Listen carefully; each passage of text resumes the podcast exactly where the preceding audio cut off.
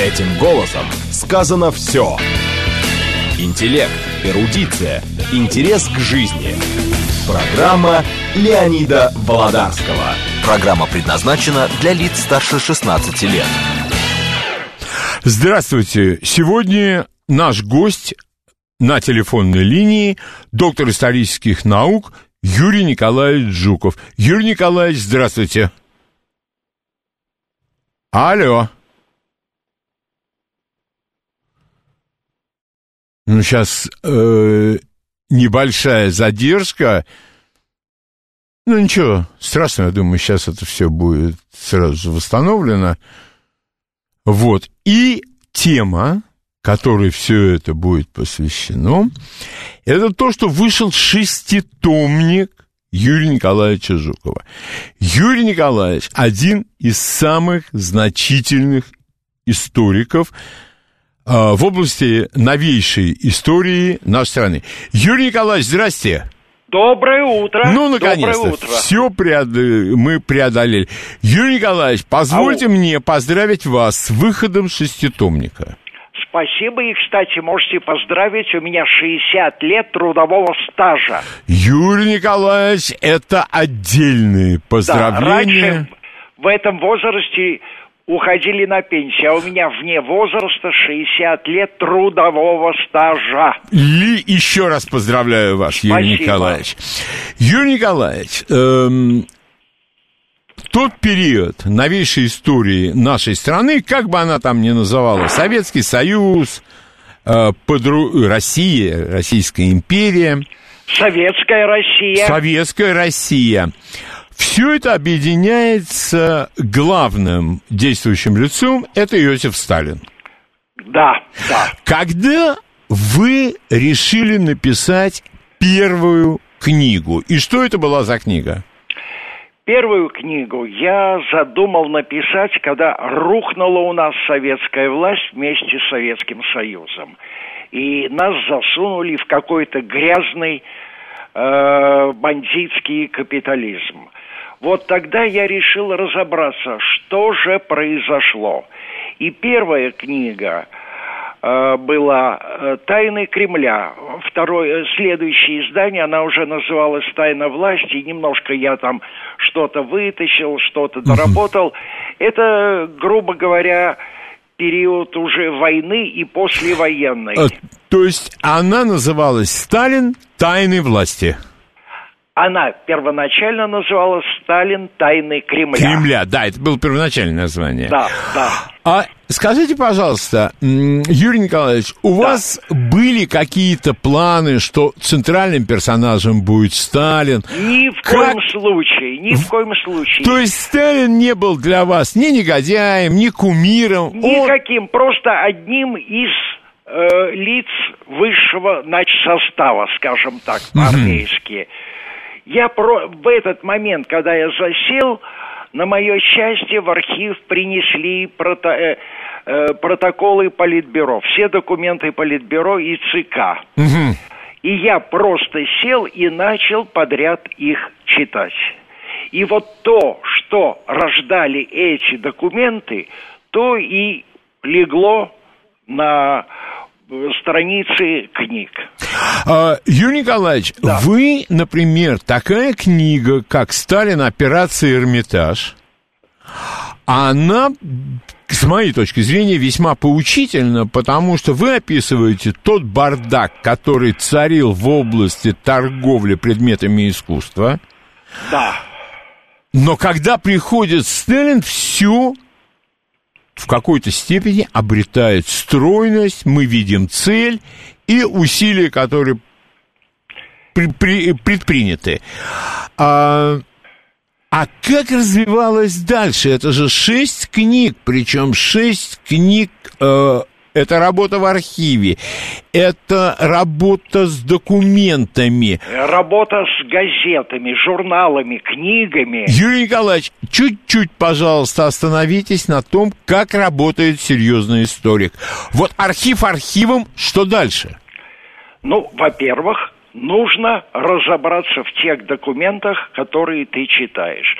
Подчас приносят толстенную папку, а в ней просто перемешаны бумаги какого-то видного лица, угу. но без указания даты, кому это адресовано, что дальше было. Поэтому нужно с каждым документом разбираться, кто написал, зачем написал, когда написал, что дальше с этим было.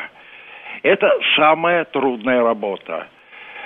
Э, ну, просто каторжная работа. И постепенно из этих документов всплывает развитие событий. И эти события нужно перепроверять. Во-первых, смотреть в газетах.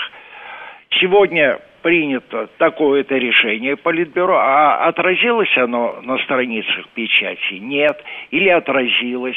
И как развилось? Поэтому тут приходится ну, идти все время по следу, грубо говоря, перепроверять каждый документ. А затем нужно подбирать так документы, чтобы каждый факт цеплялся с другим, становился результатом его развития. Ну, вроде как цепь огромная, чтобы каждое звено было связано друг с другом. Только тогда ты будешь уверен, что идешь по верному следу. Если появляется какой-то прогал, нужно немедленно искать, а что, а почему и как. И на это тоже уходит жуткое количество времени. К счастью, мне очень хорошо работается в архиве. По сути дела, это мой второй дом. И там меня знают, любят и готовы в любую минуту помочь мне со всеми моими вопросами. Э, Юрий Николаевич, да. скажите, пожалуйста, человек, которому неуютно в архиве, может рассчитывать на то, что он станет значительным историком? Ни в коем случае. Историк – это обязательно человек, который проводит большую часть жизни в архиве. Угу. Только работая с документами, только с ними – можно быть профессиональным историком. Иначе дилетант. Публицист, в лучшем случае. Публицист, да. Пропагандист. Да. А, Юрий Николаевич, вот хорошо. Э, я, э, вот мне э, нравится все, что вы делаете. И я испытываю к вашей деятельности чувство глубочайшего уважения. А я Но... сам не очень доволен тем, что делаю. Я слишком быстро делаю.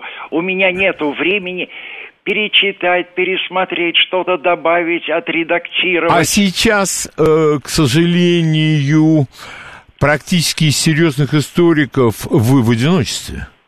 Ну, потому что кроме меня, дурака, ни один не пойдет за нашу зарплату нищенскую так.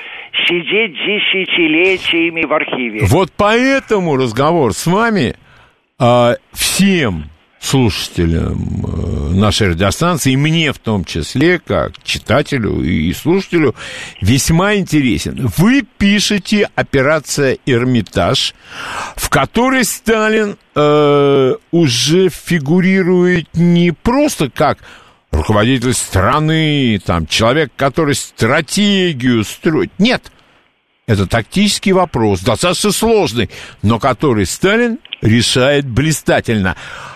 А что эта книга пробудила в вас и что потом вы написали? Вот как это связано?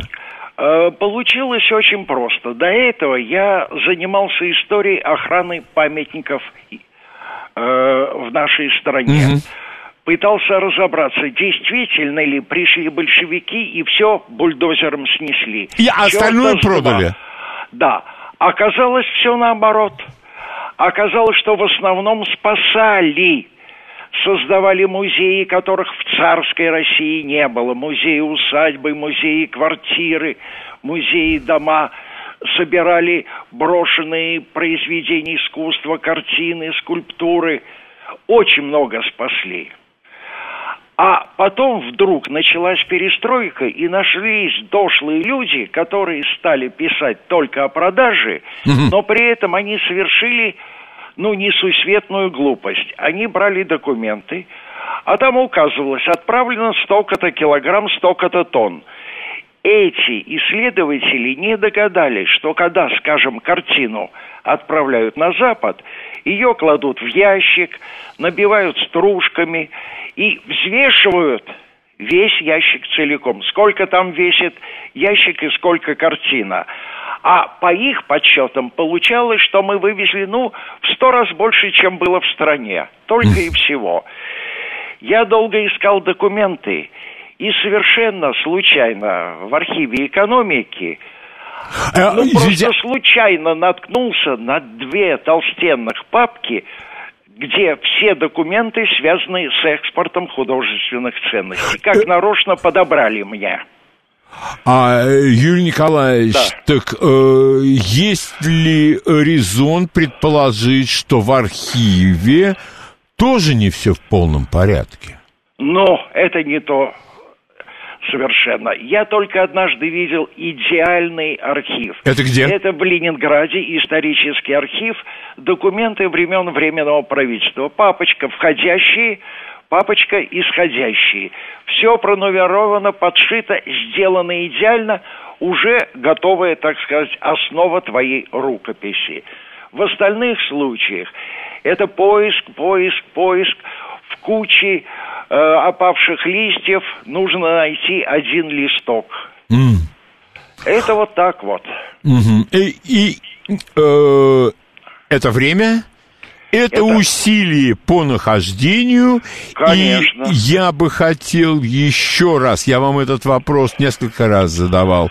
Да. Считаете ли вы, что те документы, которые вам по, какому, по какой-то необходимости нужны, они засекречены? Всегда ли этот гриф оправдан, с вашей точки зрения? К сожалению, у меня огромная, как говорят, лакуна. Э, То, что связано с массовыми репрессиями 37-38 года. Все обратят внимание, об этом у меня ничего не написано. Почему? В ЦК был э, политико-административный отдел. Это Вот то, что потом стало отделом адми- административных органов ЦК. Совершенно верно. Вот в те годы он назывался так. Этот отдел курировал работу НКВД полностью, Верховного суда СССр, прокуратуры СССР. Все документы по аресту значительных лиц, лиц и их судьбе проходили через этот отдел перед тем, как попасть э, на стол членам Политбюро. То есть сначала э, готовилось арест и такой-то срок, и только потом это предложение шло дальше выше. Мог ли этот отдел заблокировать репрессивный акт? К сожалению, ни одного документа этого отдела никто из историков не видел. Официальное э, сообщение архивов. Пропал э, этот архив этого отдела. И все, нету его. И думай, что хочешь. То ли его где-то надежно прячут, то ли еще что-то. Но я не думаю, чтобы вдруг в 1941 году уничтожили архив только одного отдела. Не бывает так. Либо несколько, либо ничего. Нет, ну и потом, наверное, в этом хозяйстве, если уничтожается акт, должен быть. Да, конечно, ко- ничего, никаких следов. Понятно. А без документов этого отдела всерьез говорить, как это делают мемориальцы, невозможно. Потому что мы не знаем, кто предлагал кого арестовать, кого на тот свет, а кого в лагерь и Подождите, так далее. Юрий Николаевич, по-моему, вы мне рассказывали, что вот в этих, э, я не помню, вы называли это карточками, объективками Да, да. этого отдела. Это не отдела, это Ежова. Э, э, Вот политика административного отдела. Нет, нет, нет, нет, нет. Э, Мне удалось только просмотреть фонд, личный фонд Ежова Так. С того момента, как он сел э, во главе комиссии партийного контроля, и поэтому с этой точки зрения НКВД э, Егода, Агранов, другие стали присылать ему вторые экземпляры всех Ага. своих документов. Ага. И вот сам Ежов имеющий за плечами всего два класса образования, но который пыжился стать значительным лицом, решил себя проявить. Как? Он поручил работникам, э, подчиненным ему, смотреть все эти документы и выписывать фамилии. Неважно, арестовали, не арестовали, свидетель, обвиняемый, просто вспомнили случайно человека. Всех на каждую карточку. А затем краткая биография, с кем он работал. Если человек был в армии, а большинство видных партийных деятелей в гражданской войну были обязательно в армии, угу. они оказывались связанными с Троцким – так или иначе, конечно. Да, просто в силу субординации. И вот вам огромное количество троцкистов. Угу. Не потому, что они были действительно троцкисты, а только потому, что этот человек был член Реввоен, э, Реввоенсовета, армии, фронта. Конечно. И все, и достаточно. Он уже связан якобы с Троцким. Угу. И вот таким образом и готовил Ежов все свои проекты арестов, обвинений. Но в этих э, бумагах, карточках, как угодно, да. в, э, правильно ли я помню то, что вы мне рассказывали, там бесценный для историка э, информационный объем. Кто был инициатором ареста? Нет, вот как раз этого-то и нету. Это все было в отделе этого все. политик-административном. Куда входу, входа никому нет. Да, вроде как его и не было никогда. Угу. И товарища Савенкова не было, генерал-полковника, и ничего не было. Ничего не было. Понятно. Поэтому я и считаю, что пока мы не будем знать, кто первый сказал мяу, как в мультяшках детских угу. говорится, кто предла- обвинил кого-то, грубо говоря, донос, как этот донос шел, отвернули его назад или нет, пока мы этого не знаем в деталях, всерьез говорить о том, как шли репрессии, невозможно. Угу. Я знаю только одно. У нас любят говорить о так называемых расстрельных списках. Да. Но это же вранье. Дело в том, что при ЦК была судебная комиссия, говоря рус сегодняшним языком, комиссия по помилованию. Угу. И членам этой комиссии, а это практически все политбюро, давали время от времени, но раз в месяц, раз в две недели, список, кого уже приговорили. То есть не то, что члены этой комиссии должны кого-то были... Все понятно.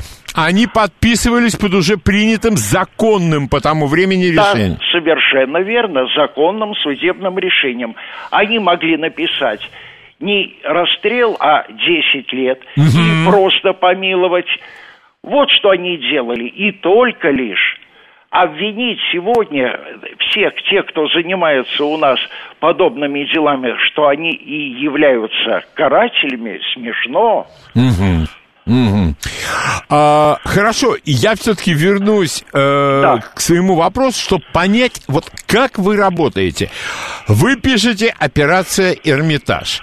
Да. Выясняется, э, вы не выясняется, а вы доказываете, что все совсем не так, как считают те, что большевики все продали, а что не продали, то на самокрутке да. пустили. Да, да. Наоборот, вот эта продажа очень ограниченного числа великих ну, художеств... полторы дюжины, грубо да, говоря. Да, великих художественных ценностей принесло советскому государству неисчислимые экономические и политические выгоды. Главное, они, эти продажи, примерно 15-17 картин, позволили нам выйти из страшнейшего экономического кризиса. Вот, значит, мирового. Это... Напоминаю всем, Речь идет о шеститомнике Юрия Николаевича Жукова, который сегодня наш гость, и отдельная книга «Операция Эрмитаж». Я сразу хочу сказать, что у меня есть две, из этих шести у меня две любимые книги. Это «Иной Сталин» и это «Операция Эрмитаж». И я не хочу сказать, что другие там уступать. Нет. Но вот мои любимые. Юрий Николаевич, да. что вы выяснили при работе над операцией «Эрмитаж», к чему это вас привело дальше? Что вы, над чем вы дальше стали работать? А, значит, во-первых, я выяснил, что продавали мы действительно эрмитажные уникальные картины не для того, чтобы их продать или просто получить за них деньги. Нет. Мы давали взятку кому? Во-первых, министру финансов Соединенных Штатов Меллану. Угу. Он был коллекционер. Он умер сегодня, его картины находятся в Вашингтоне в Национальном музее. Угу. И в каталогах изданных всюду указано, это картина из Эрмитажа.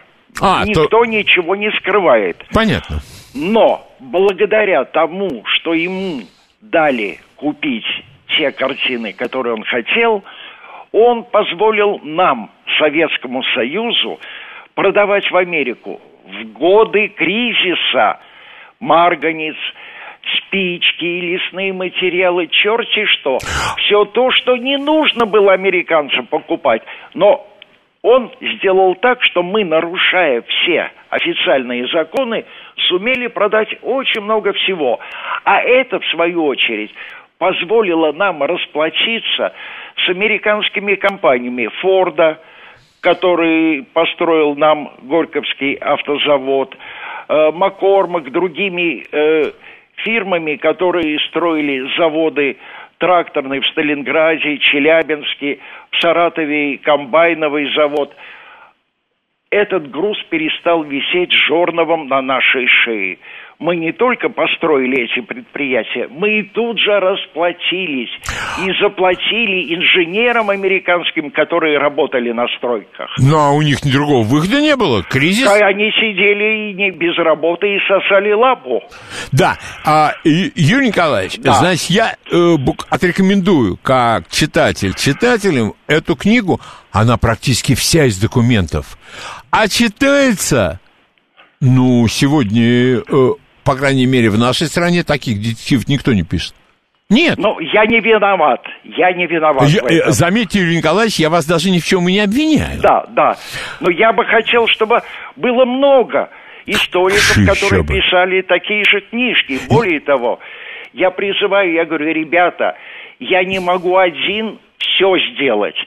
Вот есть такие аспекты, такие. Занимайтесь, пишите. Все ухмыляются и уходят в сторону. Ну, понятно. Кто сядет на 20 лет в архив? Ну, Никто. это да, да, да, да, да. Лучше про то, как в каком-то государстве все скачут. Да. Вранье, да. не вранье. Неважно. Не... Юрий Николаевич, Дальше что вы написали после операции «Эрмитаж»? Что вы узнали во время работы над операцией «Эрмитаж», что вас вывело на следующую книгу? Я понял одно что наша история органически упирается в экономику.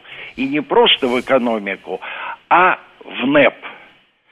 Ибо операция «Эрмитаж» – это, как мы уже занимаемся индустриализацией. А почему вдруг вот какой-то страшный скачок? И написал две книги про НЭП. Оборотная сторона НЭПа и «Сталин. Шаг вправо». Да. И выяснилось, Опять нас обманывают с утра до ночи. Нам все время говорят, ах, какая была экономика в царской России, мы чуть ли не на первом месте были в мире. И на Луне.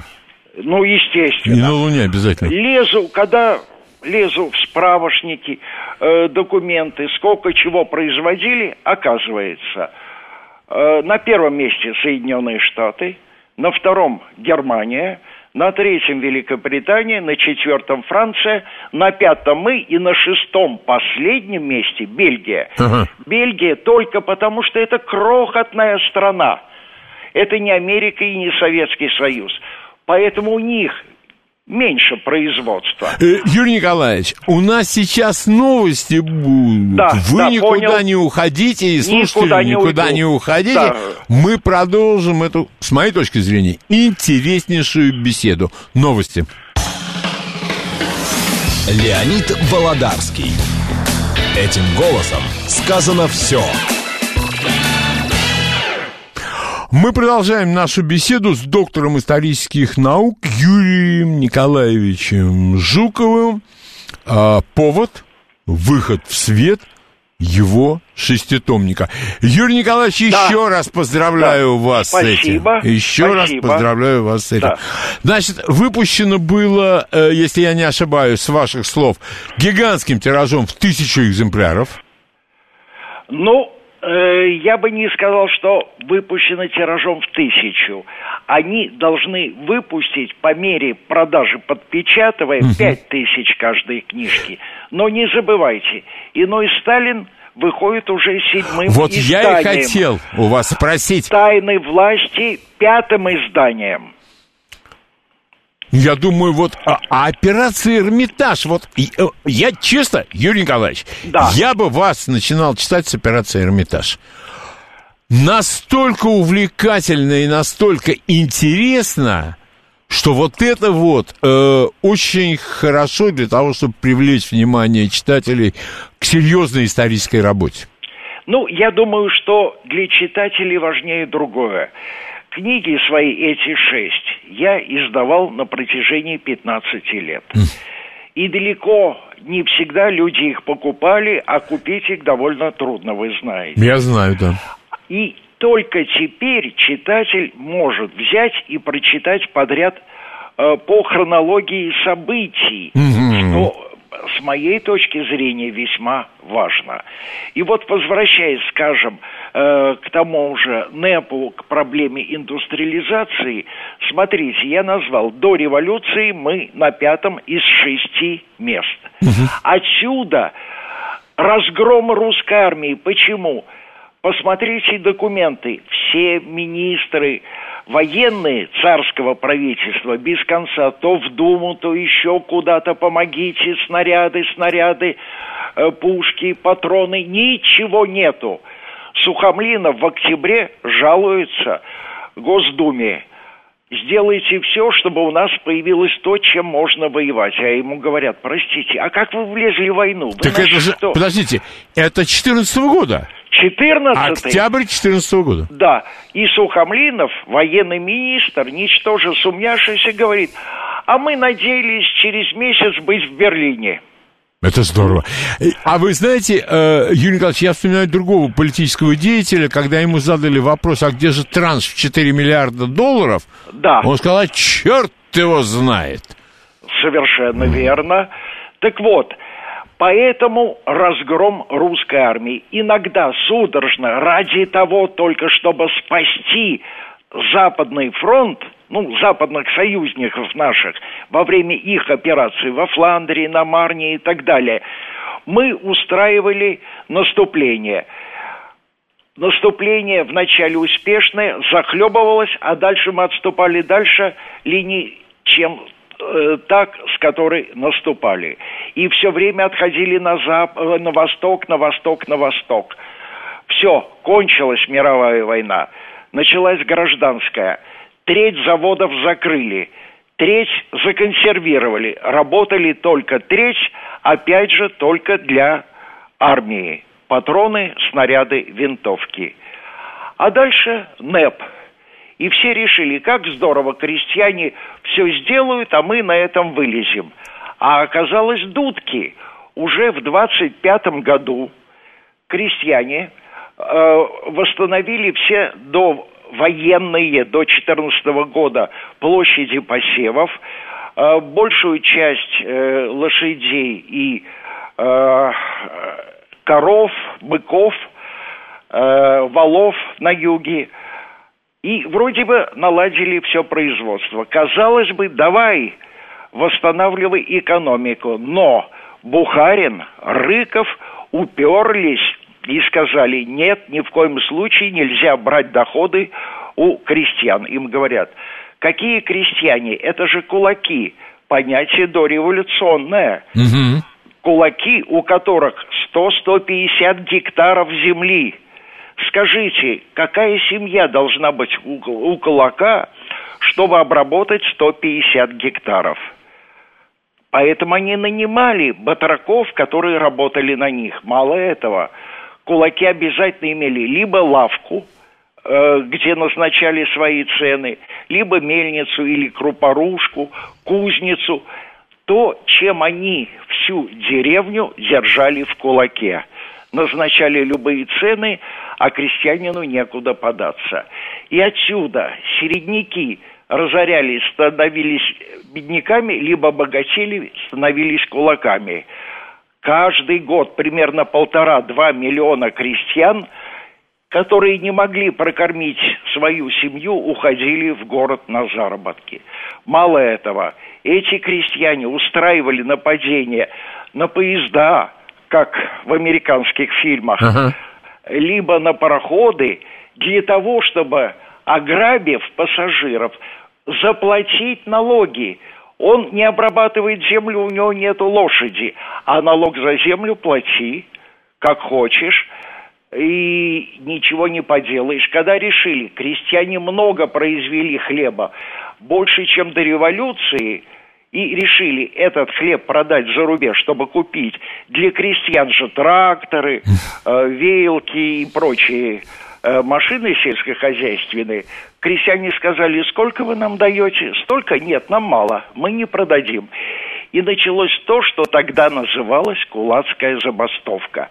На протяжении нескольких лет крестьяне копили хлеб, надеясь на то, что будет не урожай, и они тогда продадут по бешеной цене это зерно.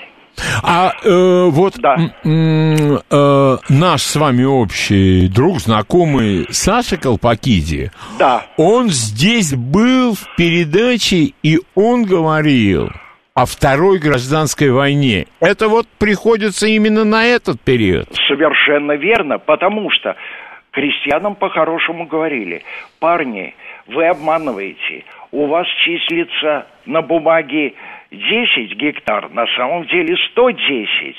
Платите налоги соответствующие, платите нормальную зарплату своим батракам, не мешок э, пшеницы за лето работы, а столько, сколько надо. Э, оплачивайте им бюллетени, все как положено, давайте отпуска. Это очень мягкая форма борьбы. Одновременно Сталин и Дзержинский настаивали, нужно все-таки взять излишки денег у кулаков и Непманов и пустить на индустриализацию. И что они услышали в ответ? Бухарин, Рыхов сказали, да, безусловно, начинаем индустриализацию. Вот мы у американцев купили проект Днепрогэса, а, мы строим Туркестано-Сибирскую дорогу, и вот э, Сталинградский тракторный завод, вот как же не индустриализация. И угу. говорят, индустриализация – это производство средств производства. Нам нужно увеличить количество металла, стали, проката, чугуна. Нам нужно построить заводы, которые делают станки, шарикоподшипники. И они сами уже будут дальше все делать. А те говорят, нет, крестьянина не тронь, он хороший, добрый, отличный парень. Подумаешь, ну, бывает со всяким. То есть категорически встали в оппозицию. И тогда уже их стали называть правыми. Почему? Потому что левые, Троцкий и Зиновьев, две фракции левых, настаивали с самого начала, еще с 23 года, с декабря, на необходимости индустриализации, ускоренной, форсированной, за счет изъятия средств у крестьян и Непманов. Да. И, э, э, по-моему, важный вопрос очень, Юрий Николаевич. Да. И э, где Сталин? С кем он?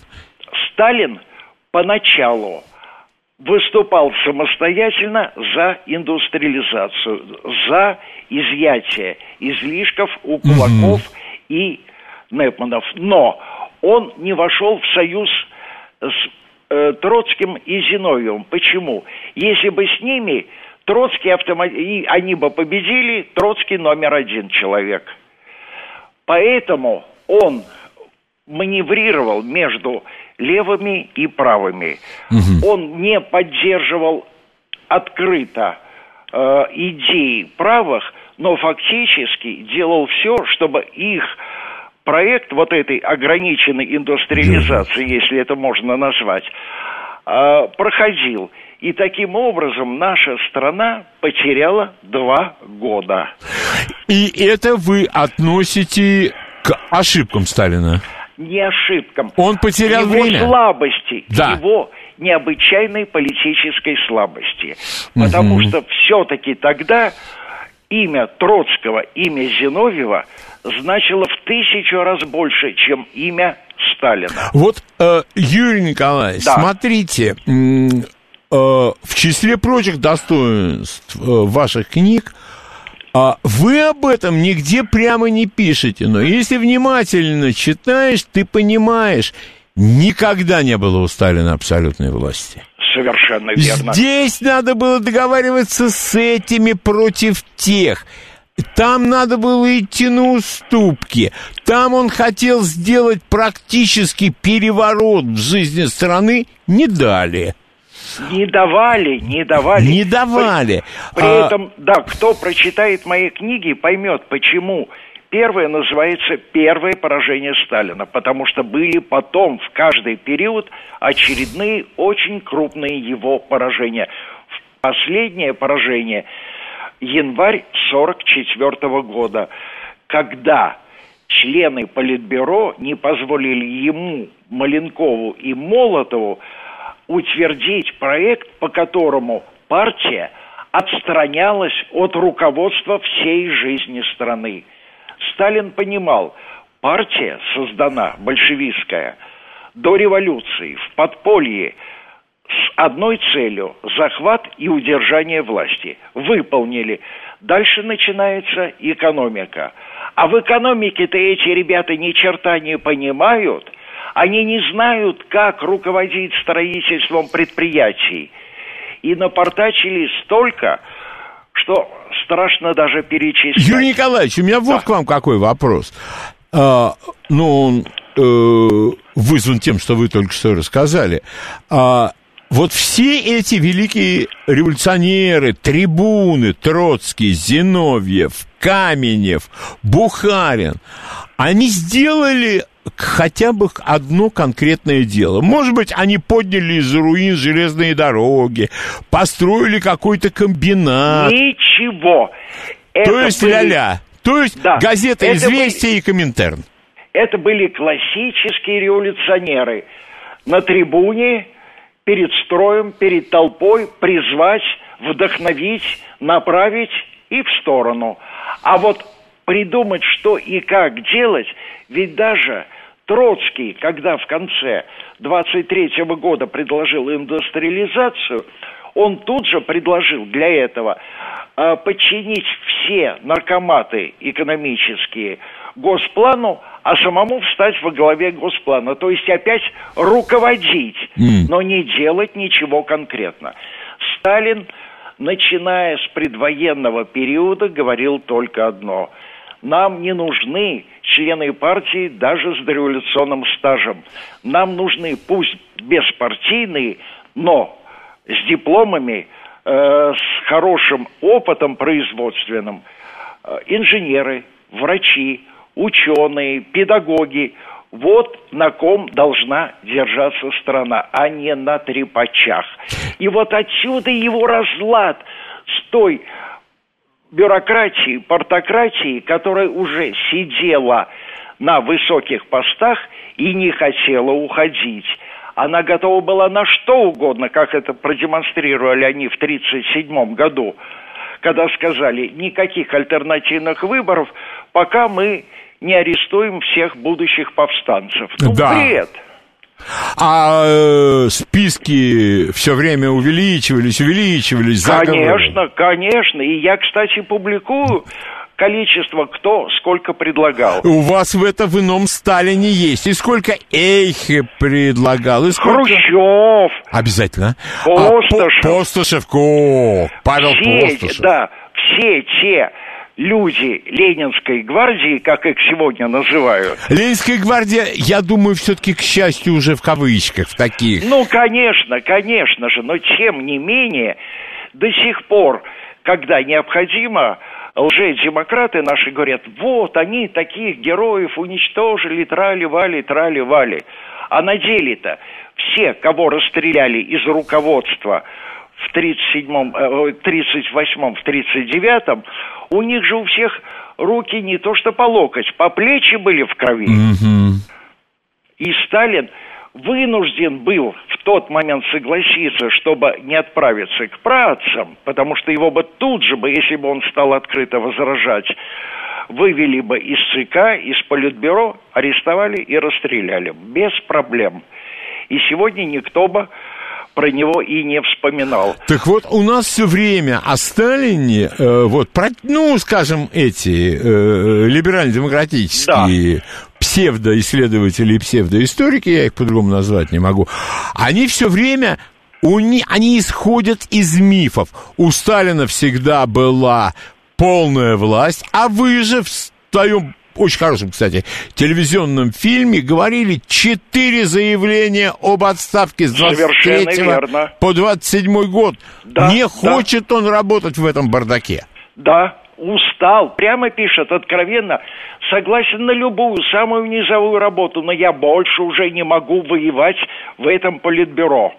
А, а- а дальше, когда идет гражданская война, ну, естественно, такие люди на счету, его посылают то туда. То есть он пишет, не надо меня посылать в военные командировки, я в этом не разбираюсь. Да, и, пожалуйста, верните меня к моей нормальной работе. А Ленин отвечает, ничего, посидишь на фронте. А Сталин не рвался никем руководить на фронте. Он считал это дело нормальных военных. Кстати, примерно 75% офицерского и генеральского э, корпуса царской армии вошло в состав Красной армии. И именно они вели войну. Не те ребята, которые попали вместе с Тухачевским в процесс военных, Якир и так далее, Убаревич, э, были генерал-майоры, генерал-лейтенанты царской службы, которые командовали армиями.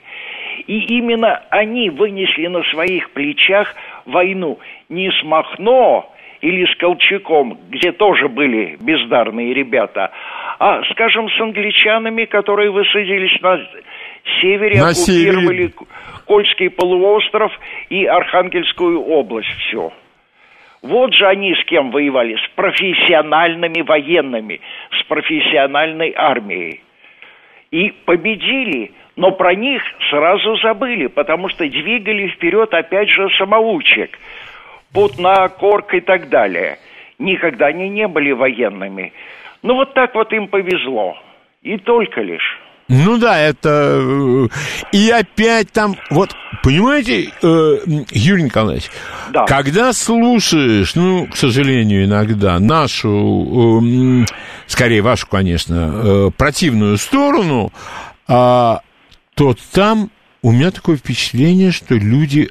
э, архив они не знают вообще, их туда пошли, Они, они, даже не не, найдут. знают, где находится Да, не архив найдут, и как там не найдут. работать. И вот они, у них основополагающие документы это архипелаг ГУЛАГ, Да. это...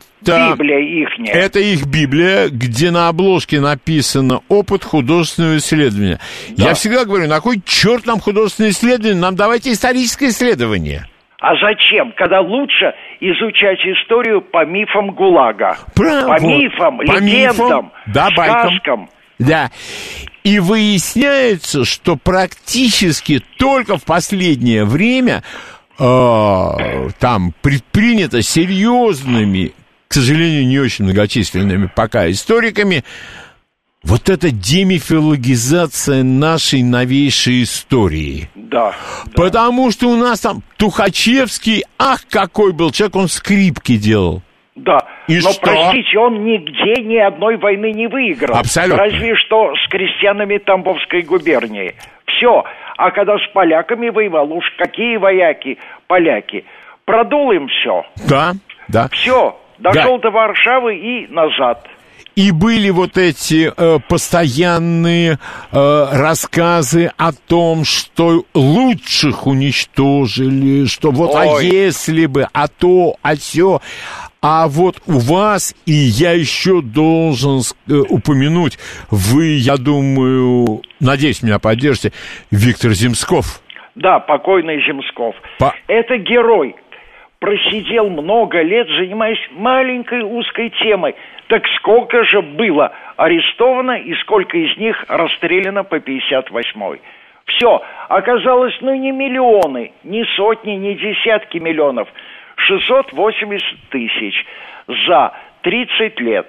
Правда, 75% этого числа падает на два года, 37-38. Но при этом э, еще в первом издании «Тайны власти», угу. когда она называлась «Тайны Кремля», я написал, как и опубликовано это было в той книге, как отстраняли Ежова и как после его отстранения началась чистка НКВД. Сколько НКВДшников, которые высасывали из пальца процессы, арестовали и судили. Сколько народу сразу же выпустило, выпустили из лагерей. И что любопытно, та книжка вышла в 2000 году. В этом году издали у нас сборник, в котором участвует канадская историк, э, немец один или два и несколько русских. Книга называется «Чекисты на скамье подсудимых». Естественно, не упомянув, что я об этом написал 17 лет назад, они уже на конкретных примерах, на конкретных областях территориальных рассказывают о чистке НКВД, о процессах над этими негодяями. А они хотя бы... Они подкрепили хотя... меня. Нет, они хотя бы там объективны. Вот это вот знаменитый... Да. У нас пишут наши либеральные исследователи разгром разведки. Ой, ой. Когда спецслужба противопоставляет себя интересам государства, происходит да. неизбежное. Конечно. Это все... Но, но... А меня всегда еще вот, Юрий Николаевич, не знаю, вас это удивляет, вы приходите в какую-то телепередачу, да. Перед вами сидит, извините за выражение, оппонент. Он не да. знает ничего. Он да. плохо говорит по-русски. Он плохо воспитан. Юрий Николаевич, ну как вы э, дискутируете с подобными людьми? Ну что, вот, например, мне доводилось несколько раз дискутировать с Чувайсом не электриком. Я Скажем понимаю. так. Я ему э, говорю э, то-то, то-то, то-то. А он, перебивая меня, начинает орать совершенно о другом. Я говорю, сколько было арестовано, а он говорит, а вы шляпу носите. Ну, это, это веский аргумент. Анекдот. Это да. очень веский аргумент. Да. Или Гозман. То же самое, ни черта не знает. Не, но ну... его все время выпускают от имени правых сил нести околесицу. Не, ну человек, который приходит говорить о событиях в Украине, это уже надоело всем, уже да. все сказано. Он не знает, кто такой Шухевич. Ну, что делать? Я ну, бы, что делать? нельзя никуда пускать просто. Ну, Ладно. конечно. А, Юрий Николаевич, да. скажите, пожалуйста, вот на ваш взгляд, э, вы сказали, вы всего сами не успеваете, не все вам я одинаково. Я не могу физически да, один да, да, да, сделать. Не, не все вам одинаково. Интересно. Что бы вы посоветовали? Ну, есть наверняка молодые ребята, серьезные, нормальные историки, хотят работать, хотят сидеть в архивах. На что они должны обратить внимание? Прежде всего, экономический кризис, который обрушился не только на мир, но и на нас. Это 29-32 год. Показать, что и как было, и как, простите, Сталин сумел вывести страну из того состояния, когда она должна была бы просто рухнуть. Ю, Юрий Николаевич, как, да, один как, мой друг да. Рассказывал про своего друга, который почему-то в качестве дипломной работы решил выбрать финансирование строительства Челябинского трактора. Ага. Оказалось, что это засекречено так, что на него орали, от... как он до этого додумался вообще. Ну, тем не менее, у нас формально существует какое-то э, Всероссийское общество историков да. или что-то Юрий Николаевич, новости у нас сейчас. Да, После новостей продолжим. Спасибо да, вам большое. Ага. Этим голосом сказано все. Интеллект, эрудиция, интерес к жизни. Программа Леонида Володарского. Программа предназначена для лиц старше 16 лет. Мы продолжаем нашу беседу с Юрием Николаевичем Жуковым. Юрий Николаевич, Да. значит, э, как была проведена индустриализация? Это для, вы считаете, очень важный исторический вопрос сейчас? Очень важный, безусловно, потому что нужно, наконец, сказать людям правду, что мы не были великой индустриальной страной, мы были аграрной, нищей страной. И как в результате буквально восьми лет мы поднялись на один уровень, если еще и не Соединенными Штатами, то приблизились к Германии и сравнялись с Великобританией и Францией. Вот заслуги. Мы начали сами делать. Мы производили металл, но не продавали, как сегодня, за рубеж. Ага. Он уходил все на внутренние нужды. А для этого нужна была целая цепочка производства. Как я уже говорил, станкостроение, производство шарикоподшипников. И только потом рождается авиастроение, моторостроение, турбиностроение. И тогда только страна становится настолько сильной, что сумела, как у нас было в Отечественную войну, противостоять всей Европе. Ведь у нас никогда не хотят говорить, что мы воевали не с Германией только, мы воевали еще с Румынией, Венгрии? Польшей, Италией, э, Словакией, Испанией? Хорватией. А? Испания? Это добровольцы, якобы добровольцы. Ну, якобы Испания, добровольцы. Франция, Дания, Норвегия. Ну, э, у нас очень мало вспоминают о роли э, чешской промышленности в снаряжении вермахта. Шкодовка знаменитая под Да. Пыльзню. Она же производила самолеты и танки, которые боролись с нами. Танки шли, самолеты шли на Восточный фронт.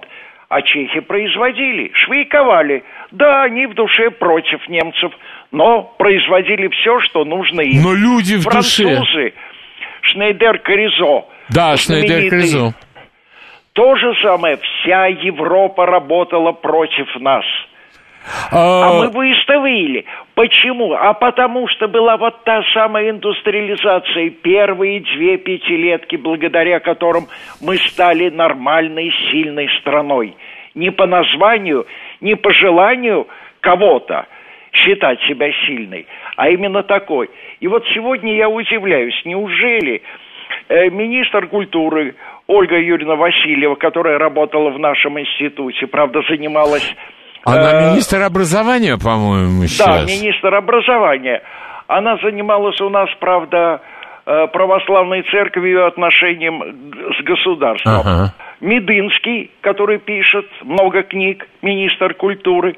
Ну вот два столпа, которые могли сказать, стукнув кулаком по столу. Все, ребята, хватит валять дурака, открывайте архивы до конца. Вот в том-то и дело. Я же ведь уверен абсолютно, что архивы, которые нельзя открывать, их же ведь мини, их же минимальное количество. Да их хорошо, там тысячи листочков Вот. максимум за А- все годы. А вот тот же самый эм, политико-административный архив этого отдела, а что... Вот у меня к вам еще какой вопрос, Да, э, да. Юрий Николаевич. Значит, 18 лет на реабилитациях сидел Александр Яковлев. Не к ночи сказано будет. Да, да. Что же не раскрыл-то ничего? А зачем? А вот Вы- у меня вопрос к вам как историку. Почему этого не произошло? Очень просто. Им открывать правду не нужно. Они придумали жупел в лице Сталина и говорили все время. Вам не нравится, как мы сегодня плохо живем? Хорошо, возвращайся в советское время, а там сплошной гулаг и ничего. И вы лапу сосали, и были голодными, и ничего не могли поесть. И в заграницу вы не ездили. Врут нагло, потому что сегодня те, кто родились с началом перестройки, уже взрослые люди. Они не знают, как мы жили. И поэтому Это да. верят любой чепухе, любому вранью. Они забывают, как без конца э, по профсоюзным путевкам ездили отдыхать в Болгарию, в Румынию. Э, Немного людей, но ездили. Ездили, и при этом никто их не прятал.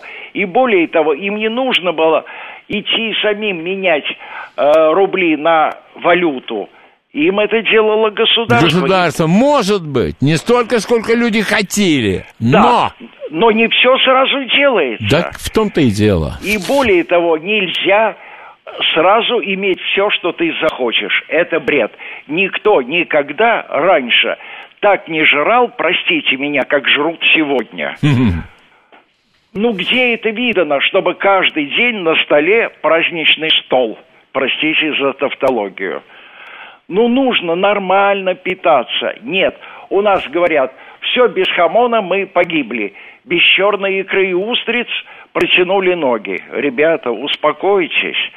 Лучше бы работали наши колхозы, которые давали нам сельдерей, свой, а не привезенный из Израиля. Помидоры не из Турции, а свои и так далее, и так далее. Хотя бы этим насытить э, пищевую корзину человека. Но никто же не хочет об этом думать, никто не хочет вспоминать, что комбайн это были сначала американские, а потом наши, Саратовский да. завод, э, тракторные заводы наши великолепные – до сих пор, по-моему, еще кое-где они работают. Вот что нужно. Тем более тракторный завод в любую минуту можно превратить... В танковый? Танковый, как оно и было. Угу. Как оно и было. А, вот у меня еще какой к вам вопрос, Юрий Николаевич. Я вот у меня буквально остались считанные. А, скажите, пожалуйста, э, как историк, а у нас, э, я полагаю, в настоящее время серьезный историк, он политический деятель.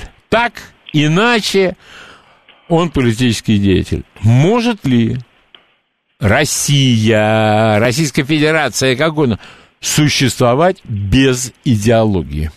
Конечно, нет. Всюду, в любой стране есть идеология. Это означает, что люди думают и говорят, вот это у нас очень хорошо, и этим мы должны гордиться. А вот это еще плохо, и нужно это устранять. Но самое главное, всегда есть перспектива. Раньше при советской власти люди знали, страна идет медленно, неуверенно, с огрехами, но вперед и, и ждет нас, пусть через три поколения, светлое будущее. Сегодня никто не знает, что будет через год. Ради чего мы живем? Ради чего мы держим такое количество охранников при всех магазинах? Ради чего все это делается? Непонятно совершенно непонятно. Цель нашей жизни отсутствует, а цель это и есть идеология. Вот что я считаю необходимо. И последний мой вопрос, Юрий Николаевич, да. он следующий. А сейчас вы отдохнете от своей последней книги? Да я уже сижу над следующей. О! Во, а давайте. Юрий Николаевич, а не, не боитесь сглазить, скажете? А, конечно, скажу. Будьте любезны. Я нашел, во-первых, а, воспоминания Зиновьева, которые он написал в политизоляторе, как Это называлось. вы говорили, когда были гостем одной из передач у нас да. на радио. А теперь я должен предпослать этим мемуарам политическую биографию Зиновьева. Почему вы так, э, почему Юрий Николаевич именно Зиновьев? Почему не Каменев, почему не Кристинский, почему не, я не знаю, кто еще? Объясняю. У нас лидеры страны, давайте перечислять, советской эпохи, Ленин, Троцкий, Зиновьев как глава Коминтерна, угу. Бухарин как идеолог и Сталин – только Троцкий написал дюжину, э, мягко говоря, э, воспоминаний для того, чтобы облить грязью Сталина. Подлинные его воспоминания очень небольшие и незавершенные. И вот я нашел еще одни. То есть из этой группы два человека написали воспоминания. Троцкий и Зиновьев. Про Троцкого все знают. Его книги можно купить. Про Зиновьева не знают и не знают, что он в этом узилище страшном, где вообще не давали спать, избивали и так далее, он спокойно сидел и написал мемуары объемом в 25 авторских листов. Ничего писал себе! От руки писал. Ему администрация пересписывала на машинке. Он снова правил. Uh-huh. Это вот такие были жуткие тюремные условия при Сталине. Кошмарные совершенно. Так вот, но чтобы понять его воспоминания, нужно знать, кто такой Зиновьев и какова mm-hmm. была на самом деле его жизнь. И вот я сидел и сижу и уже написал примерно три четверти его биографии. Э, Юрий Николаевич, да. что-нибудь интересное в смысле... Э, в смысле, вы предполагали, что будет так, так и эдак. И вдруг совсем и вдруг, не так. Совсем и, не так все. Да, и вдруг я обнаружил, что, во-первых, именно Зиновьев и его однополчане, соратники, угу. союзники, о событиях 34-37 годов сказали «Сталинская революция». Сталинская революция в смысле хорошо, плохо? Хорошо, хорошо, потому что эти ребята, в отличие от сегодняшних наших политологов, читали Замятина роман «Мы», да. который дураками был запрещен, хотя в нем нету ни одной строчки антисоветской. А, кстати говоря, Юрий Николаевич, опять же да. к вам вопрос. Скажите, пожалуйста, а чего такого антисоветского в 1984 году? Весьма среднее произведение, с моей точки зрения. Это победа тоталитаризма в Англии. Вы какую книжку имеете в виду? 1984 Чего а, там такого-то? Чего ее запрещать? Да, да, правильно. Вообще к нам не имеет отношения ее содержание. Так вот, я продолжаю. Э, Замятин, бывший большевик, инженер, кораблестроитель, написал э, контр-утопию, высмеивая идеи Гастева. Гастев был такой поэт, пролеткультовец, который угу. считал, поэзией и литературой могут заниматься только люди от станка. Помните, берегись автомобиля? Да, да, да, да, да, да. Говорится, как хорошо Ермолова играла бы, если бы она да. перед этим постояла у станка. Народу вот это пол... вот самая мысль. Народу полный стадион. Да. И вот Гастев в журнале «Пролетарская культура» дал отрывок который, э, э, романа, который он так и не написал, где выведены люди, номер такой-то, номер такой-то, то есть кошмарное казарменное будущее. Mm-hmm. И Замятин своим романом развил эти идеи, чтобы доказать, что это бред. Ага. И в конце заметил, два героя говорят у него, и один другому говорит, а кто тебе сказал, что обязательно должна быть последняя революция? Вот главная суть. У нас была революция пятого года, февральская, октябрьская.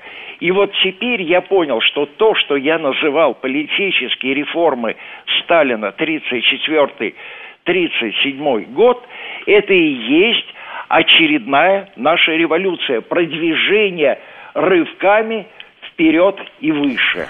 Ага. Юрий Николаевич, да. э, значит, у меня вопросы кончились. Да. Э, я, э, с вашего разрешения, э, передаю право задавать вопросы нашим слушателям. С удовольствием. Вы с удовольствием, как всегда, э, ответите на их вопросы. Да. Итак, э, я напоминаю, что э, в моей передаче общение в письменной форме абсолютно абсолютно э, исключено по разным причинам, одна из которых я внезапно разучился читать вот эти вот все там телеграммы. СМСки. Все, абсолютно, просто все да. ушло, ушло. Вот, э, ваши, мы ждем ваши звонки. Итак, 495 московский код, 7373 94 и 8. Здравствуйте, ваш вопрос. Здравствуйте. Уважаемый Юрий Николаевич, скажите, пожалуйста. Вот мемуар... Радио, пожалуйста, сделайте потише. В мемуарах художник пишет, что он в мастерской Горбаря в 30-е годы они изготовили тысячи икон под старину, которые продали на Запад за валюту, чтобы вложить в индустриализацию. Вы не встречали это подтверждение факта в архивах? И второе, Вы знаете, уч, учитывая да, я знаю системы... только одно, что вот Хаммер был такой друг Советского Союза, э, получал от нас изготовленные в первой половине 20-х годов яйца Фаберже, в стране остались и ювелиры, и, главное, штампы ювелиры фирмы Фаберже. Да, клеймо, клейма да, остались. клеймо. И Хаммер эти яйца продавал в Америке по универмагам маленьких городов Среднего Запада. Сегодня почему-то считается, что это все через руки Николая Кровавого прошло. Скажите второй вопрос. Да, пожалуйста. вот, когда в 29 году, они учитывали, что цены в мире упали, мировой кризис, на зерно, когда они предлагали советскому государству купить по дорогой цене? Нет, Нет. я говорил не о 29-м. Я говорил о 25-м, 26-м, 27-м, 28-м годах, когда цены на зерно держались очень высоко. Все, спасибо. Спасибо большое. Так, э Э, секунду. Ваш вопрос, пожалуйста. Здравствуйте. Здравствуйте, меня зовут Сергей. Очень приятно. Здравствуйте, Юрий Николаевич. Здравствуйте. Добрый день. Э, вопрос у меня вот какой. Э, скажите, вот вы много лет провели в архивах. Насколько сильно менялось ваше отношение к Сталину? Вы знаете... Спасибо мое, за вопрос. Мое отношение к Сталину не менялось, потому что работа историка, который сидит в архиве, сродни работе патолога-анатома. Патологоанатом, который вскрывает труп, не может любить или не любить, или как-то относиться к этому трупу. Я, как историк, отношусь и относился всегда к Сталину как действующее лицо нашего прошлого. И от того, что я его полюблю или возненавижу, прошлое не изменится. А моя задача – показать, как было на самом деле. Даже если когда-то Сталин был очень хороший, а иногда очень плохой. А Это не играет роли. Вот, Юрий Николаевич, к оценке исторического персонажа, тем более такого огромного масштаба, как Сталин, разве можно применять такие слова, как хороший, плохой? Нельзя, конечно. Нельзя. Потом начинают, вот, э, опять же, Юрий Николаевич, еще к вам вопрос. Э, как к историку. Да. Нам начинают говорить, ах, почему, когда Германия напала на Францию, мы не пошли маршем спасать Францию, демократию. Как это было цинично. Юрий Николаевич, большая политика и мораль, это они где-то соприкасаются вообще? Э, где-то в бесконечности. А, где-то там, далеко. Да, как да, параллели да, да. линии. Да. Где-то в бесконечности. При и этом вот... как мы могли пойти через Польшу марш маршем спасать Францию и Англию. И э, это никого не волнует. А когда вот уже, уже есть мифы, которые разоблачены 189 тысяч раз. Э, есть человек, есть проблемы, нет человека, нет проблемы. Рыбаков придумал. Это придумал, вы... Толик да. придумал. Да. А, дальше а, люди, люди на этом не останавливаются. Совместный парад советско-германских войск в Брест-Литовске после того, как Польшу поделили. Немцы уже говорили здесь, объясняли, немцы зашли дальше, чем надо, да, и, и вынуждены провожали. были уйти, конечно. Их Это про... не парад Никакой. был, не парад Ни разу. дружественный. Ни разу. Хорошо, Юрий Николаевич, вопрос да. задаем сейчас. Одну секундочку, да. одну секундочку. Здравствуйте, ваш вопрос, Юрий Николаевич, пожалуйста. А, здравствуйте, уважаемый Юрий Николаевич, Алексей Санкт-Петербург. Скажите, пожалуйста, в ваших книгах о Сталине встречается в составе узкого руководства фамилия Таль. Кто это такой и какова его судьба? Спасибо большое. Вы знаете, это был сотрудник Сталина, работал в сфере идеологии, э, занимался агитацией и пропагандой, а так как он вместе со Сталином и делал то, что Зиновьев назвал сталинской революцией, ребята вроде Хрущева, Постышева, Эйхи и другие в 1937-м его отправили на тот свет. Он был слишком приближен к Сталину и верен его идеям. А, Юрий Николаевич, э, вот э, у меня еще какой э, вопрос. А, бумаги, которые относятся к Сталину лично, например, список его библиотеки, предположим, Да. засекречено или уничтожено? Или, Вы может быть, знаете, есть? библиотеку Сталина на 99% уничтожили. Оставили только те книги, которые по чьему-то мнению представляли интерес из-за своих пометок на полях. Ага.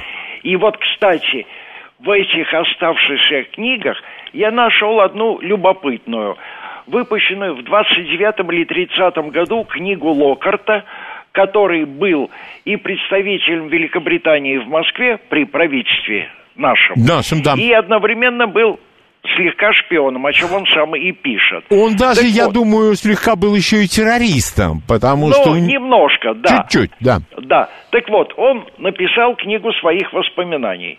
Вышла в Лондоне, естественно, на английском Так. языке. И вот книжка была в библиотеке Сталина, и Сталин ее всю исчеркал, подчеркивал, ставил какие-то значки, что-то писал согласен, не согласен. Простите, чтобы читать книжку на английском языке и делать такие пометки, нужно знать английский язык. Я думаю, надо и довольно свободно Конечно. читать без словаря. Конечно. Дальше также известно, что он знал английский с точки зрения Герберта Уэллса. Несколько лет назад у нас вышли воспоминания Уэллсов, серии литпамятников, Ага. и там описана Уэллсом встреча со Сталином. И Уэллс пишет, он задает по-английски вопрос Сталину. Сталин, не дожидаясь официального перевода этого вопроса, тут же начинаю ему отвечать, по-русски, естественно.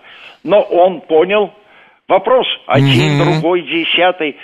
Значит, Сталин знал английский язык, Сталин знал немецкий язык.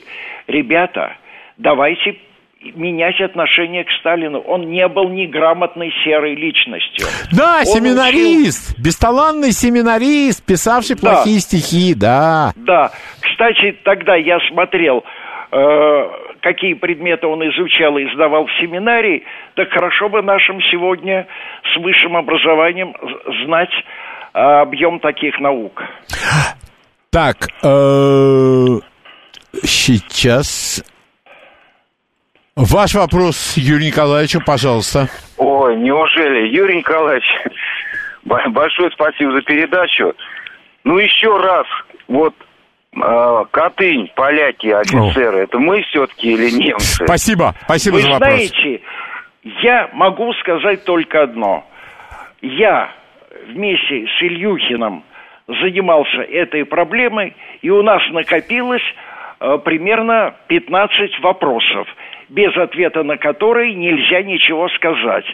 Но как только мы задаем эти вопросы, польский посол топает ногами и кричит, наши президенты договорились, что вы расстреляли, а вам все еще непонятно. Ответа на наши вопросы нету, хотя они решающие.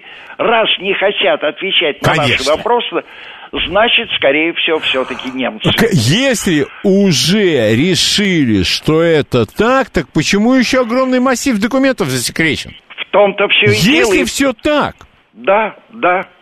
И при этом самый главный на одной странице, который я видел, где Берия просит у Политбюро разрешения расстрелять столько-то, там, по-моему, 300 или 200 человек, этот документ с негативной резолюцией Сталина спрятали и никому не показывают. Сталин отверг предложение Берии. Вместо этого сочинили новый вариант этой бумаги на четырех страницах. Да, да, да, это- Ни на той бумаге, ни с тем штампом угловым. Все подделка грубая. и это, грубая. и это практически их главный аргумент, пакет документов номер один.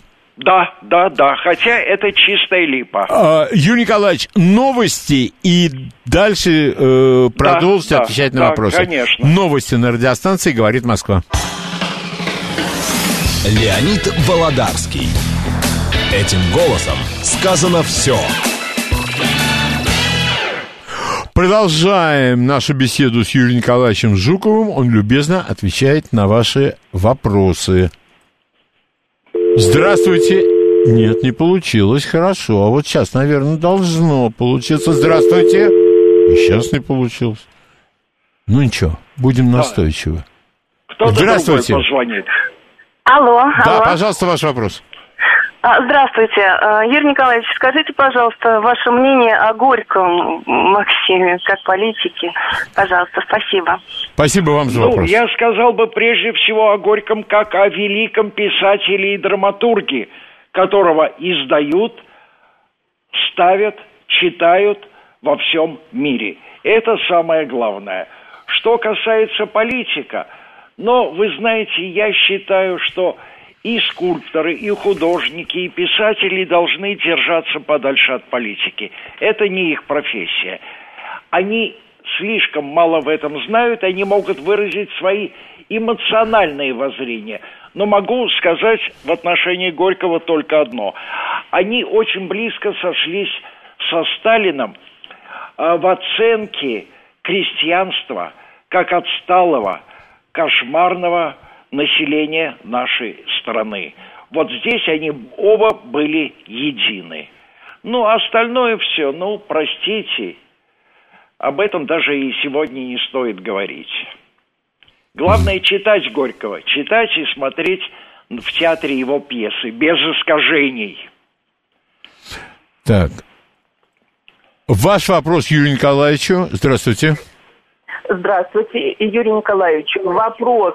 Елена Прудникова, автор многих работ э, того же времени, в котором вы работаете. Последняя книга «Битва за хлеб». Ваше отношение к ее работе?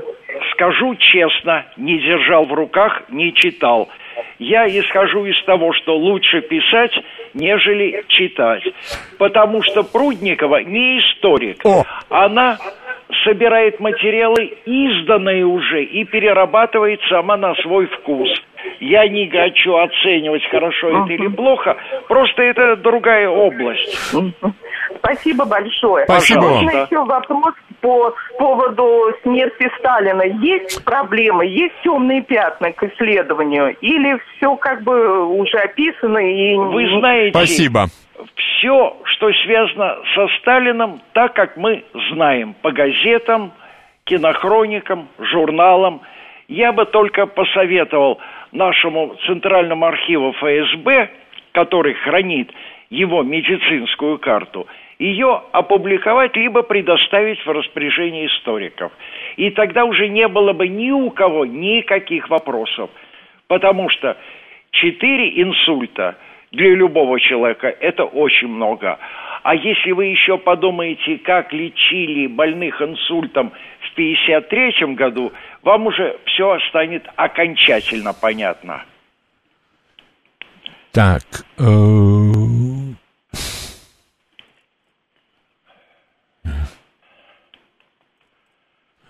Ваш вопрос, пожалуйста, здравствуйте. Добрый день, Здравствуйте. Юрий Николаевич. Да, У, у- у меня прадед э, в 20 каком-то году уехал на заработки в Аргентину. Как это было возможно? Спасибо. А это было бы возможно только благодаря вот этому железному мифическому занавесу. У нас все ездили за рубеж, возвращались, не возвращались. Кто не возвращался, уехав за государственный счет, объявлялись невозвращенцами. А в общем-то того железного занавеса, о котором толкуют почитатели Солженицына, никогда не было. Так ведь и это, э, Юрий Николаевич, я просто хочу напомнить нашим слушателям, э, вы рассказывали, что вот этот знаменитый философский пароход, Да. этим людям же предлагалось все, На что... выбор в стране или уехать. И они могли преподавать везде, кроме, э, по-моему, Москвы. Ленинграда и Москвы. Да, Ленинград, а в любом другом университете и, по-моему, не рядовыми преподавателями. Да, и более того, в общем-то, никто из уехавших на этом так называемом философском пароходе себя в науке не прославил и не стал известным не только за рубежом, но и у нас. Это еще, кстати говоря, отчасти, по-моему, к, к вопросу о гении профессора Преображенского Булгаковского. Совершенно верно, совершенно верно. Ваш вопрос, пожалуйста, здравствуйте. Здравствуйте, Юрий Николаевич. Олег... Здравствуйте, Леонид Алексей Орехова. Юрий Николаевич, скажи, пожалуйста, а какой был механизм покупки во время войны людьми, с строителями, рабочими, нашими культурными деятелями, самолетов, техники, танков и всего остального, передачи их фронту? Как можно было купить танк, самолет? Спасибо их не большое. покупали, просто люди, деньги, которые у них накопились дома или в сберкассе, безвозмездно передавали в фонд обороны. И это условно называлось на самолет, на танк и так далее. Только и всего. Они не покупали, они жертвовали свои накопления. Только и всего. Э, ваш вопрос, пожалуйста, Юрий Николаевич, здравствуйте. А, значит, я что хочу спросить, а возможно ли сегодня появление на политической арене такой фигуры, как Сталин у нас в России? Спасибо. Вы знаете, у нас возможно все. У нас такая страна, что не соскучишься. Да, но с другой стороны, а, опять же, вот, ну, это уже такая фантастика, фантастика, фантастика, но ведь Юрий Николаевич человек с такой мощью интеллекта, с такой политической изощренностью, неужели он не понял бы, что такое интернет? Нет, конечно. Я думаю, что в два дня. А мне да. кажется, что с его интеллектом он бы в два дня все понял. Но я не хочу. Просто. А? Я хочу жить, как я привык, а не следовать, как э, за всеми. Нет, Понимаете? я все это... Но я думаю, что, что политик такого масштаба, как Сталин, он бы и сегодня не пропал. Да, конечно, конечно, безусловно. Вот.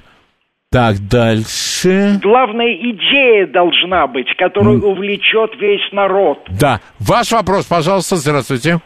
Э, здравствуйте. Э, Николаевич, вы никогда да. не упоминали такую фамилию Блюхер?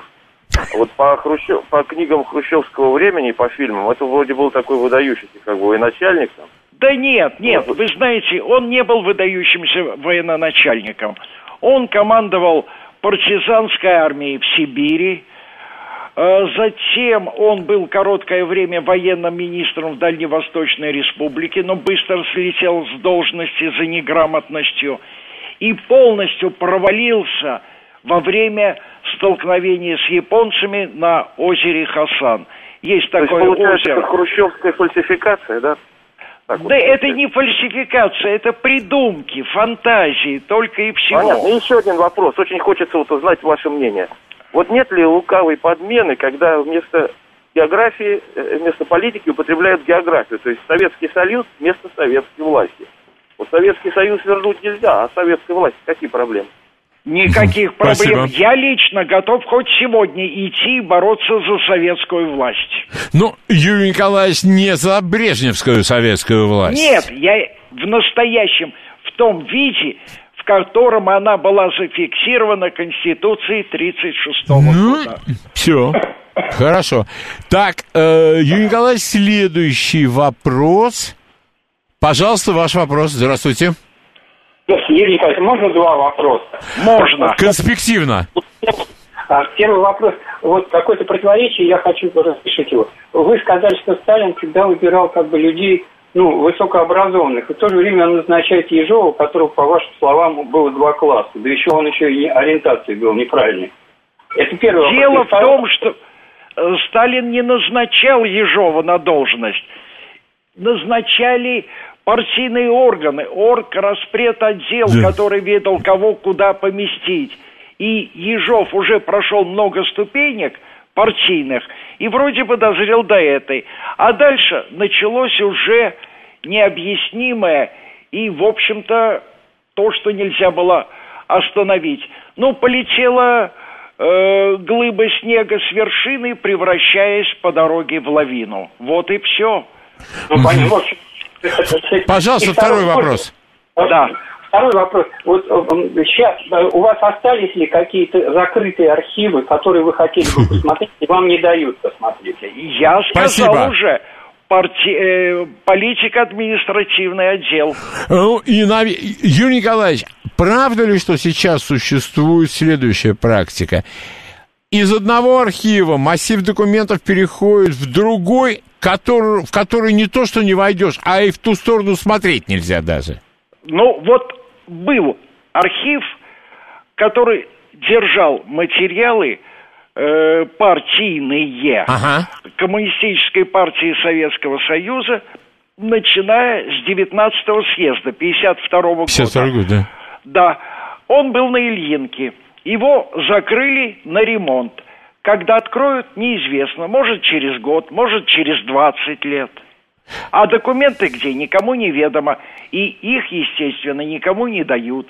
Поэтому все, что делала партия с октября, с ноября 52 года, становится засекреченным. Спасибо. Следующий вопрос. Пожалуйста, ваш вопрос. Здравствуйте. Здравствуйте. Спасибо, во-первых, большое за передачу. Побольше бы таких. Огромное спасибо. А вопрос у меня к Юрию Николаевичу следующий.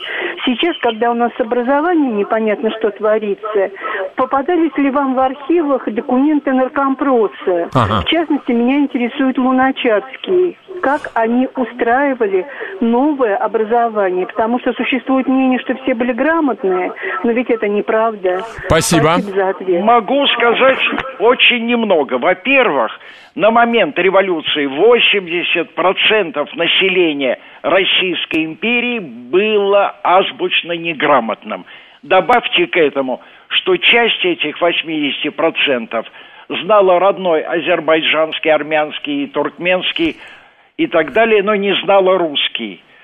Поэтому э, потребовалось много лет, прежде чем э, ликвидировали неграмотность. Это первое. Юрий Николаевич, извините, пожалуйста, а можно ли сказать, что мало того, что ликвидировали неграмотность, появился язык межгосударственного общения? Совершенно верно. Именно тогда неизбежно становился русский язык языком межгосударственных отношений. Это первое. Второе. Что касается Луначарского. Анатолий Васильевич был леваком. И, в общем-то, то, чему он покровительствовал э, в период, когда был наркомом просвещения, все это провалилось в черную дыру, потому что оказалось, это плохая система педагогики. Наша педагогика, кстати, при Луначарском официально из школьных и вузовских э, учебников изучения были исключены история и география.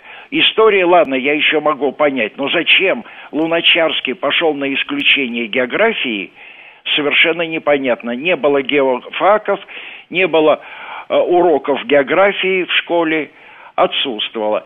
И только, опять же, середины 30-х годов стала возникать та система образования, которая укрепилась э, в годы войны, послевоенные периоды и приобрела, ну, на тот период идеальную форму, которую сегодня уничтожили, чтобы в нашей стране все были дебилами, кретинами и дегенератами. А, Здравствуйте, ваш вопрос, пожалуйста, Юрию Николаевичу. Леонид Леонидович, Николаевич, спасибо вам большое за эфир. У меня два вопроса. Первый. Скажите, пожалуйста, по поводу Конституции 1936 года, а какие э, права и свободы из нее все-таки были реализованы? И второй вопрос касательно колхозников. Какие, на- насколько как хорошо, э, насколько, как жили колхозники, э, на- насколько хорошо и э, как, какие, какие свободы у них все-таки были, достижения вот к 1937-1938 году? Спасибо. Ну, Спасибо дело- за вопросы. Да. Э, свободы три, э, Конституции 1936 года практически все были реализованы, кроме одной, которая была записана уже э, в избирательном законе. Это альтернативность при выборах. И закрытые выборы. Да.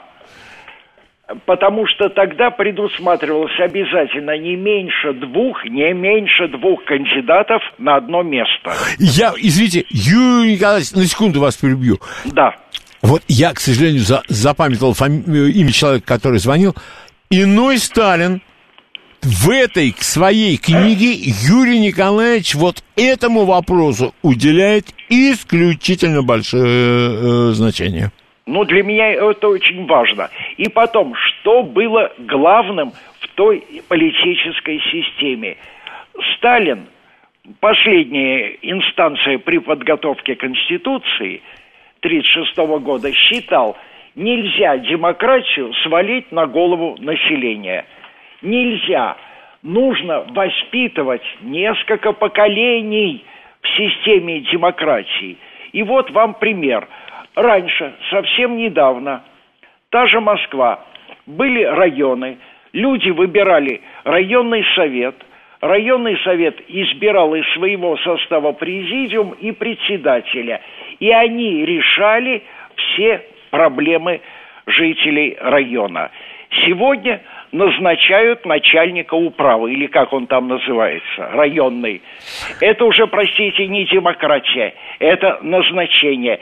Это та жесткая вертикаль власти, против которой Сталин всегда выступал. Он считал, она не должна быть. Власть нужно делить по горизонтали, а не проводить по вертикали. Юрий И вот- Николаевич, да. Но ведь подобная демократия, на, когда люди сами выбирают управу, когда люди могут выбрать какого-то шерифа, который будет отвечать за их безопасность. Я знаю, где он жи- живет. Простите, я был членом президиума Краснопресненского райсовета.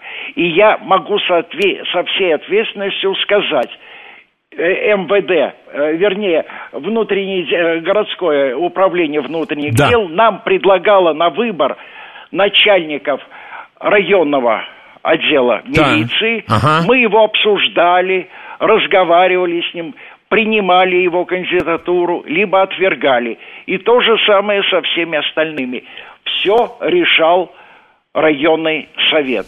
Сегодня он ничего не решает. Еще одна любопытная деталь. Сколько живет народу в Москве? Когда я в 80-м году сдавал в типографию энциклопедию «Москва», я был у мэра, если так называть его, э, того времени, Промыслова. И мы говорили с ним на эту тему. Он сказал, в Москве 80-й год 12 миллионов человек. С тех пор Москва территориально увеличилась, возросла в высоту, понаехала, в прямом хорошем смысле слова, огромное количество народу. Ну, не меньше 20 миллионов. Сколько у нас в городской думе? 20, 30, 40 человек. А у нас сегодня население Москвы это население какой-нибудь Бельгии или Голландии. И у нас должен быть нормальный огромный парламент. Чего нет, того нет. Ну да. Вот так вот. А, Здравствуйте, ваш вопрос, пожалуйста. А, Здравствуйте, Юрий Николаевич, скажите, пожалуйста, почему не удалось подготовить наследника Сталина? Не понял. Наследника, почему? Пере- Переход власти, да. А вы знаете, Спасибо. Спасибо вам. у нас в этом отношении демократии никаких наследников, как в монархии, не существует. Я имею в виду Советский Союз. Нет, не было. преемника. э, наш слушатель имел в виду, почему Сталин не подготовил преемника. А потому что Сталин с 46 года потихоньку умирал и уже не влезал ни в какие дела. Он уже не мог физически и умственно А может быть, сделать. Юрий Николаевич, не с этим ли связано? Я разговаривал с, я не буду их фамилии называть, серьезные историки, и вы с ними знакомы. Они говорят, что практически по послевоенному вообще ничего нет.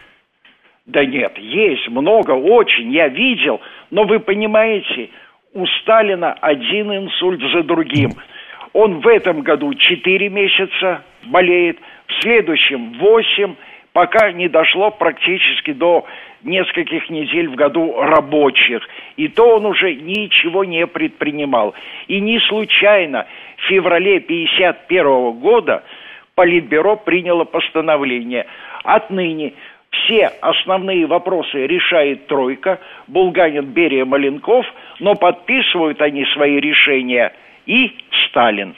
То есть уже с февраля 1951 года Сталин был недееспособен полностью.